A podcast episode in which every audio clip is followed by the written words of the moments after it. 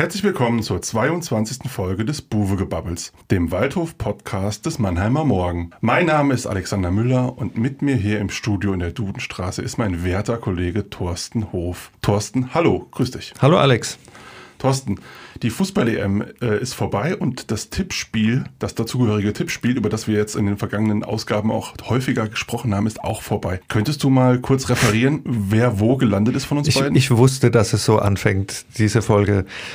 Ja, ich glaube, es war so, dass du auf dem vierten Platz warst zum, zum Vierter Schluss. von fast 200, glaube ich. Von fast 200, ja. Ja, ja. Da muss ich mich natürlich in den Staub werfen vor dir, weil bei mir hat es nur für die Top 30 gereicht, wobei bei fast 200 Teilnehmern ist das immer noch äh, Akzeptabel. akzeptabel, genau. Aber man muss auch sagen, wer hat das Tippspiel gewonnen? Ein guter alter Bekannter von uns, nämlich Domenico Marinese der ehemalige Pressesprecher des SV Waldhof und da zeigt sich wieder, dass du halt so ein Tippspiel gewinnst, wenn du keine Ahnung hast. Völlig richtig. Grüße gehen raus an Domenico. Na klar, es- du hast, du, du hast komplett recht. Allerdings muss man wissen, ich war ja bis kurz vor Schluss auch noch im Rennen um Platz 1. Und warum hat Domenico das dann am Ende gewonnen? Weil er für Italien als Europameister getippt Genau, hat. weil er einfach mal nach, nach Sympathie seinen Europameister ausgewählt hat. und ja. nach Name irgendwie dann auch und. Wurzeln und äh, Ja, genau. ja.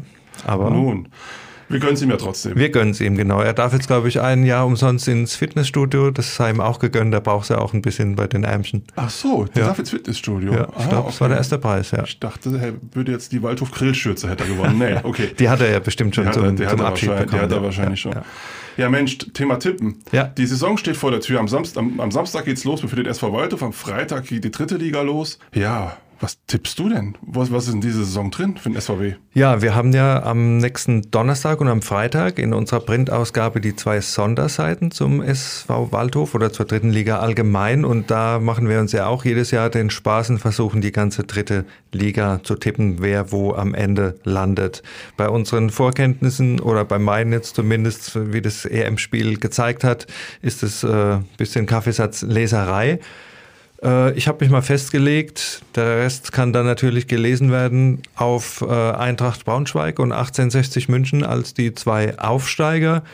Was die Absteiger betrifft, ich glaube, da müssen wir Havelse als Aufsteiger, der ja mit dem Mini-Etat, der, die müssen auch im, im Hannoveraner Stadion spielen. Das ist, glaube ich, alles eine Nummer zu groß. Dann muss man sehen, wer noch hochgekommen ist. Dortmund 2, Freiburg 2, das sind keine automatischen Absteiger dann wieder. Das sind gut ausgebildete Mannschaften. Ja, und äh, wir gucken natürlich, was ist für ein Waldhof drin, ja. Und äh, da hält sich meine Zuversicht ein bisschen in Grenzen. Ich habe sie auf äh, Platz 12 gesetzt, Oh. nach Platz 8 im, im Vorjahr. Das ist aber Platz 12. Ja. Mensch, also es ist aber. ja, was meinst du? Besser. Nein, ich, ich bin da auf, auf einer Wellenlänge mit dir. Also ich denke mir mal, das wird, wenn es mit dem aktuellen Kader in die Saison geht und normal läuft, irgendwo zwischen Platz 8 und 13. Das ist so das Realistische. Ja, das kann, wenn es gut läuft, kann das auch vielleicht mal ein, zwei Plätze nach oben gehen. Allerdings, wenn es schlecht läuft, auch mal zwei, drei Plätze nach unten. So ist es. Meinst du mir, wir müssen zittern wieder nächstes Jahr? Ja, ich glaube nicht, dass es so gegen den Abstieg gehen wird, aber so die, die großen Aufstiegsträume, da sehe ich jetzt auch keine, keine Hoffnung drauf. Hm.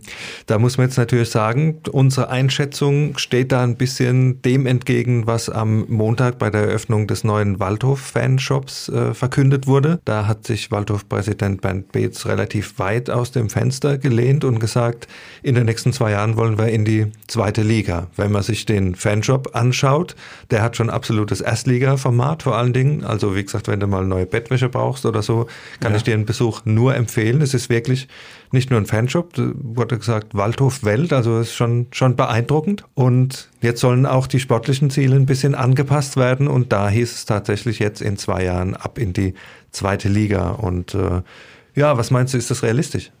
Naja gut, das kann realistisch sein, wenn der Bates das entscheidende Geld zur Verfügung stellt und der Kienz die richtigen Leute einkauft. Und man den Trainer hat, der das umsetzen kann. Das sind also die drei Faktoren, die da zusammenkommen müssen. Und ähm, wenn man sich diese Saison anschaut, da, das habe ich ja eben schon angedeutet, da, da finde ich jetzt nicht, dass, dass der aktuelle Kader zum Träumen anregt. Ja? Also das ist ein durchschnittlicher, ordentlicher Drittligakader mit, mit drei, vier Ausnahmespielern für die dritte Liga, aber in der Breite nicht gut aufgestellt. Ja, das heißt ja auch, dass äh, da jetzt ein ordentlicher Druck aufgebaut wird. Das heißt auch, wenn es in diesem Jahr nicht klappt, soll es dann auf jeden Fall im nächsten Jahr klappen. Und wenn wir, du hast es angesprochen, den Kader jetzt anschauen, so wie er ist, ich gehe mal davon aus, dass er nicht so bleibt, weil da wäre er jetzt wirklich ein bisschen dünn besetzt, um das Saisonziel zu erreichen. Das wurde auch konkretisiert am Montag bei dieser Veranstaltung. Da hieß es, wir, also unser Anspruch ist es, besser als im vergangenen Jahr abzuschneiden. Und im vergangenen Jahr war der SV Waldorf Achter, das heißt also siebter und besser. Und selbst da, wie gesagt, so wie der Kader sich jetzt darstellt, kann man da seine Bedenken haben. Also wir müssen einfach darauf hoffen, dass da noch zwei, drei dazukommen, die die Mannschaft dann auch wirklich voranbringen. Also die keine Ergänzungsspieler sind, sondern die die Qualitätsspieler sind. Und das Problem dabei ist, wo kriegst du die jetzt her? Wir hatten jetzt am Wochenende zum Beispiel einen Gastspieler dabei, der Baris Ekinschir vom VfL Bochum, Bundesliga-Aufsteiger, hat dort aber keine Rolle gespielt, hat einen Vertrag noch bis 2022 und dem wurde jetzt gesagt, er kann sich einen neuen Club suchen. Ich denke, das ist so die Kategorie Spieler, die du jetzt noch kriegst, von, von oben runter, weil du wirst jetzt weniger noch in die Regionalliga schauen. Das hätte alles früher passieren müssen, wenn man da hoffnungsvolle Spieler hätte holen wollen, sondern du guckst jetzt nach oben, wer fällt da jetzt noch raus? Auch bei dem Spiel gegen Darmstadt. Marian Chava war ja jemand, der in der ja. Kategorie war, also jemand, der bei äh, Bundesliga-Aufsteiger Kräuter Fürth im Kader war, zuletzt äh, verliehen wieder zurückgekommen ist und jetzt auch da keine Perspektiven mehr sieht. Das ist also die Kategorie an Spielern, wobei diese zwei jetzt zuletzt auch nicht überzeugen konnten. Ich, ich wollte es gerade sagen, ich meine, bei der Kategorie dieser Spieler muss man ja wissen, die haben ja dann mutmaßlich letzte Saison schon relativ wenig gespielt, wenn die Vereine aus der zweiten Liga gesagt haben, wir brauchen die jetzt nicht mehr. Das heißt also, die kommen halt dann auch ohne Spielpraxis und ähm, in ein paar Tagen geht die Saison los. Also es ist eine ein wenig ungute Situation die sich da aufgebaut und du brauchst natürlich, du brauchst natürlich auch Spieler, die sich mit dem Club identifizieren, die diesen Weg mitgehen wollen, die sich mit dem Ziel identifizieren, die sagen, okay, ich bleibe jetzt die zwei Jahre hier, ich möchte mithelfen, den Aufstieg zu realisieren. Ja, auch, auch ein schwieriges Unterfangen, die zu begeistern jetzt für, für, diese, für diese Idee. Ja, und äh, wie gibt sich Jochen Kienz? Ist er immer noch cool und sagt, das, das wird noch oder steigt bei ihm jetzt auch so langsam die Nervosität? Das das, man, man, wie gesagt, wenn man sich die, durch, die, durch die einschlägigen Fanforen im Internet liest, ähm, da hört man ja immer wieder, wo bleiben die Neuzugänge? Es, es ist zu dünn alles besetzt, wir brauchen noch wen, vor allem fürs defensive Mittelfeld. Wird Kienz nervös? Ja, die Nervosität in den Fanforen ist also greifbar, aber das ist eigentlich jedes Jahr ähnlich. Es war letztes Jahr auch so und dann kam noch äh, am Ende jemand wie Max Christiansen, der also wirklich dann ein, ein Leistungsträger war und auch vorangegangen ist. Es ist zu hoffen, dass sowas noch gelingt. Die Rückendeckung von der Clubführung ist da. Es wird mehrfach betont am Montag bei dieser Veranstaltung, dass äh, Jochen Kienz eine ganz tolle Arbeit macht und dass die Zuversicht da ist, dass hier noch was gelingt in die Richtung, um die entsprechenden Spieler noch zu verpflichten. Ich selbst habe versucht, am Sonntag Kontakt mit ihm aufzunehmen. Das hat er relativ barsch äh, ab, abgeblockt, äh, nach dem Motto, macht doch, was ihr wollt. Also da ist eine gewisse Dünnhäutigkeit äh, zu, zu das erkennen. Das hört sich aber ein bisschen unsouverän an. Ich meine, du bist ein netter Kerl, wenn du anrufst, da muss man ja nicht sagen, macht doch, was ihr wollt. Ich meine, da kann man doch einfach ein bisschen plaudern auch mit dir. Ja, hätte ich auch gedacht, aber gut, äh, die Kritik wenn die so als Kritik aufgefasst wird, dass der Kader einfach noch nicht da ist, wo er ist, die ja, ob er die persönlich nimmt. Ich weiß es nicht. Ich hoffe, dass sich das äh, Verhältnis wieder dementsprechend einrenkt, wenn Stimmt. die Saison dann auch Stimmt. mal am Laufen ist und vielleicht noch die ein, zwei Spieler kommen, wo man dann auch sagen kann, seht her, die habe ich gebracht. Ich habe es doch immer gesagt. Ja.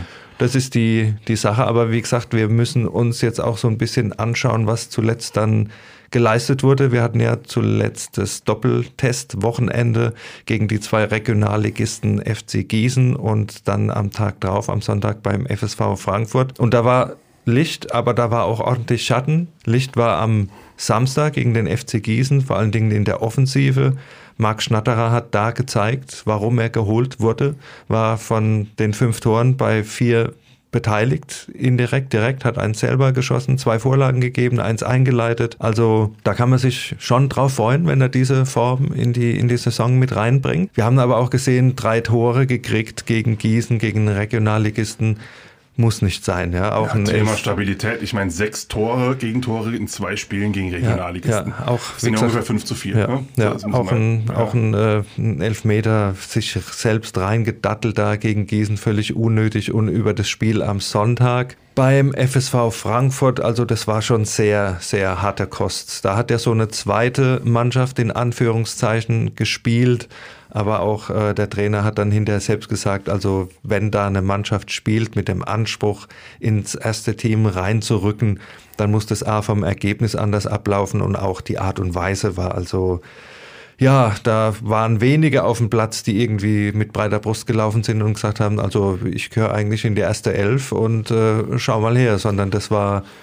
ich weiß nicht, äh, mit was es zu tun hatte, ob vielleicht da so ein gewisser Frust da war, so nach ja, dem Motto. Die natürlich bin, auch nicht eingespielt. Ja, diese klar. Mannschaft spielt natürlich so nie zusammen. Ja, der zweite Anzug an sich spielt ja nie zusammen, sondern Aber, da kommt immer einer, ja. zwei rein dann äh, ins Spiel.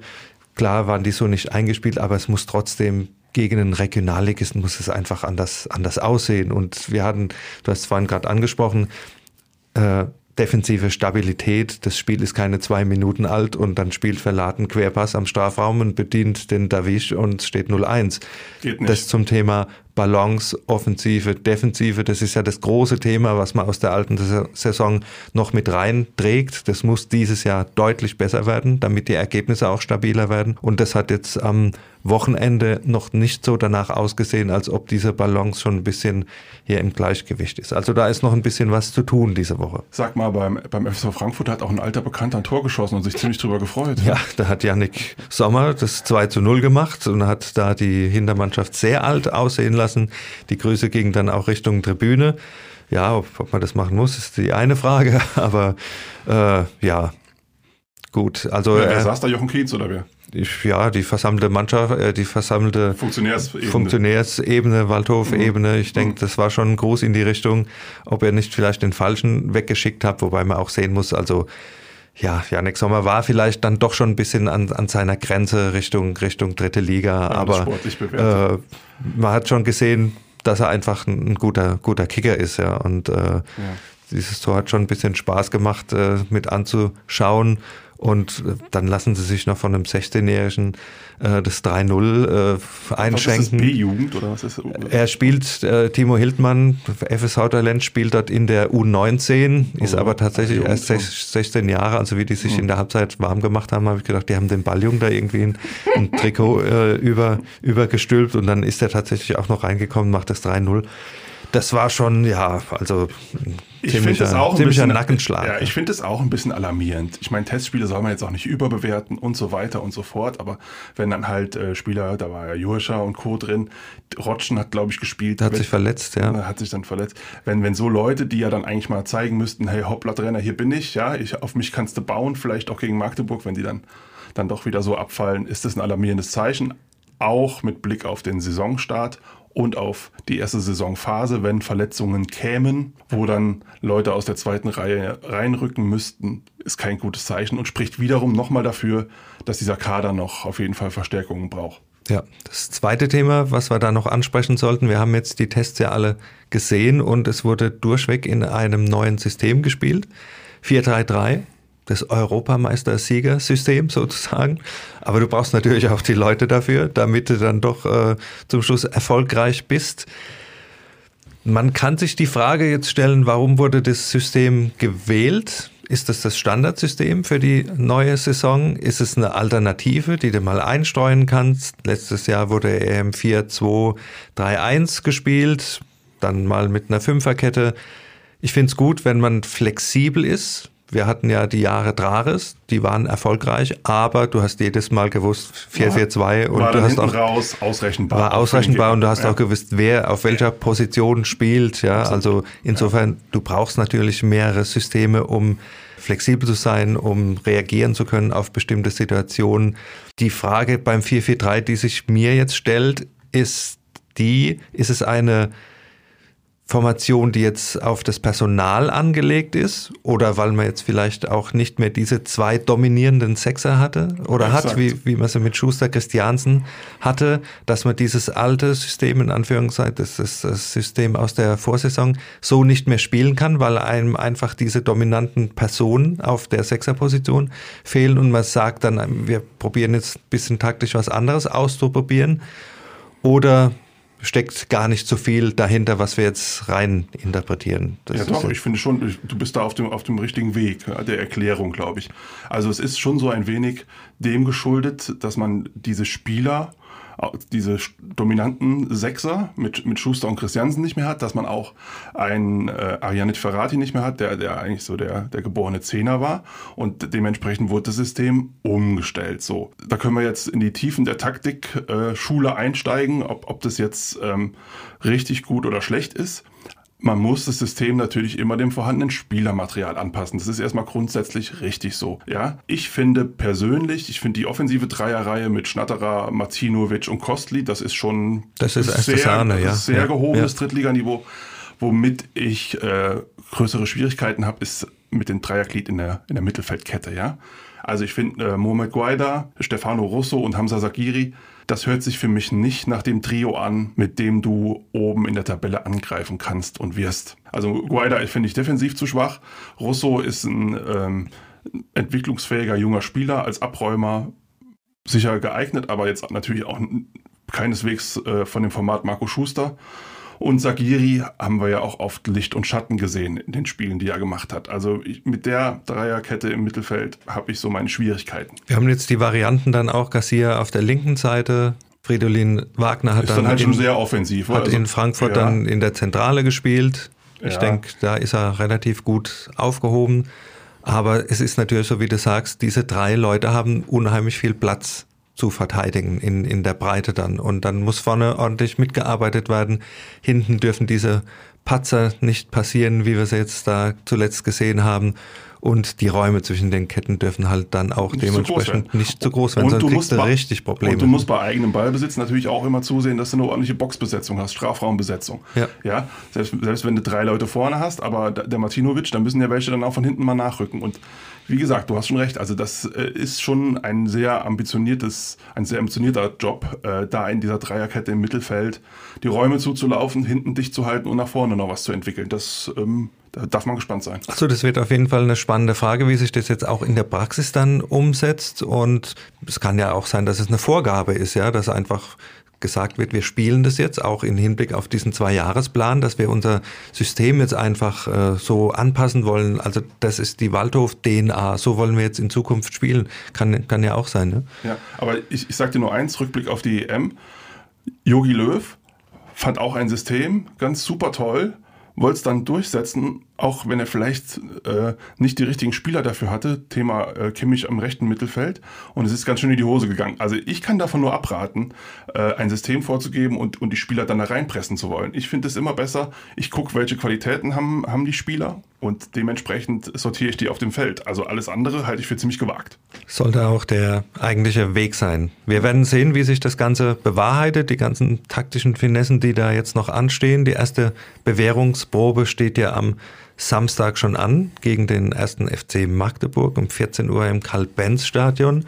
Und da kommt gleich ein Gegner, der es dann doch relativ in sich hat. Letzte Saison mit Abstiegssorgen zeitweise. Dann kam der Mannheimer Christian Tietz, dann haben die das Feld von hinten aufgerollt, haben einen sehr offensiven, schönen Ball gespielt. Ottmar Schork mittlerweile sportlicher Leiter dort, haben auch einen guten Job gemacht, glaube ich, was Neuverpflichtungen betrifft, konnten dann auch Baris Artig halten und haben eine gute Mischung aus Routine und, und Talent gefunden, glaube ich. Und auch die Vorbereitungsspiele waren jetzt schon sehr vielversprechend. Das letzte Spiel 4-2 in Hannover beim Zweitligisten gewonnen. Nicht schlecht. Ist jetzt auch nicht schlecht. Wie gesagt, äh, Testspiel müssen wir nicht überbewerten, aber ich denke, das ist eine Mannschaft, die schon auch so unter den Top Ten dieses Jahr landen kann. Die gelten also, ja als Geheimfavorit. Also ja. Ne, neben Lautern und Magdeburg sind so die beiden Teams, die so hinter den üblichen Verdächtigen als diejenigen gehandelt werden, die da oben reinstechen könnten, wenn es optimal läuft.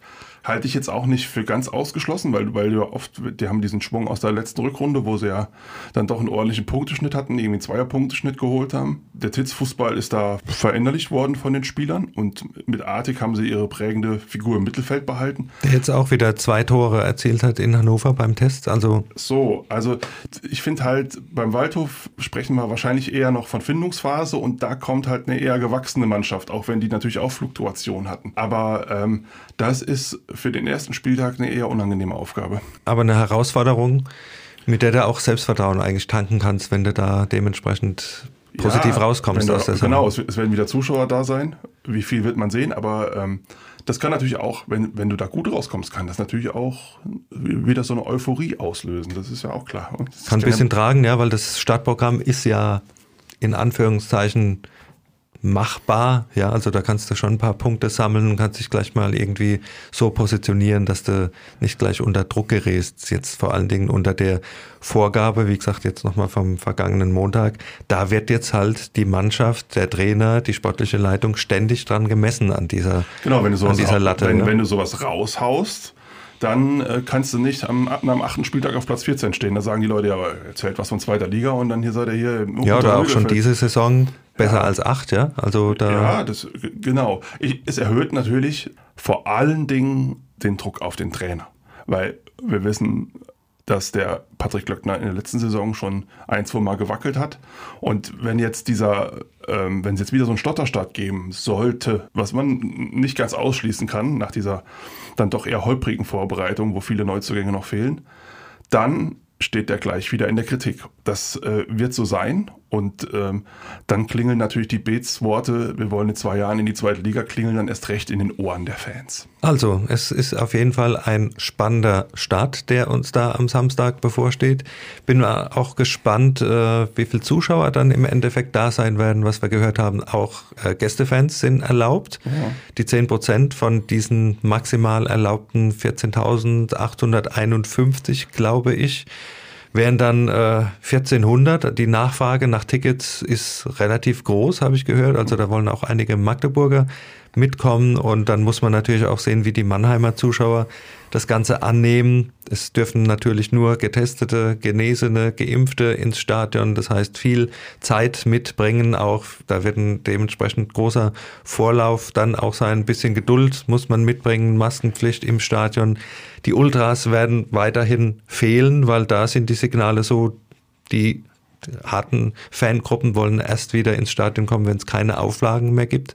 Ist Schwierig. natürlich ein bisschen also äh, schade für den Support, ja. aber ich denke, es ist mal ein Anfang und ja. äh, man hat auch gesehen in den letzten Spielen unter Corona-Bedingungen, wie die ersten Zuschauer wieder da waren, da war sofort irgendwie so eine, so eine Waldhofstimmung da. Ja. Endlich und, wieder Fußballfeeling, ja, richtige Atmosphäre im Stadion.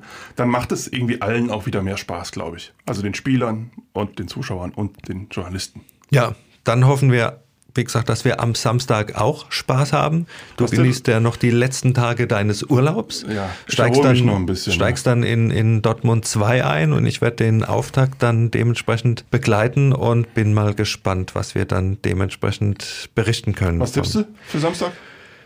Ich bin äh, da relativ optimistisch. Ich glaube, die Offensivkraft bringt dem Waldhof ein 3 zu 2 Erfolg. Okay. Ich sag unentschieden 2-2. 2-2? Ja. Also sind wir uns einig, zweimal klingelt es wieder. Ja, also viele Tore dürfte es eigentlich geben. Also nach den Eindrücken von den Testspielen müsste es eigentlich ordentlich klingeln, ja. Du meinst ja nicht, dass es zu Null ausgeht? Nee, also zu Null gibt es auf gar, auf gar keinen Fall. Okay. Ja. Und du bist ja der Tippkönig, insofern vertrauen wir dir mal und wir gucken dann, wie es ausgegangen ist. Ja, das war's dann auch schon wieder mit der heutigen Folge und wir freuen uns wie immer auf euer Feedback und weitere Ideen. Schreibt am besten an podcast.mamo.de und folgt uns auf Facebook oder Instagram. Lasst uns ein Abo da, damit ihr auch in Zukunft keine Folge mehr verpasst. Tschüss, bis zum nächsten Mal, sagt Alex Müller. Und Thorsten Hof, wir freuen uns, wenn ihr das nächste Mal wieder dabei seid. Bis dann.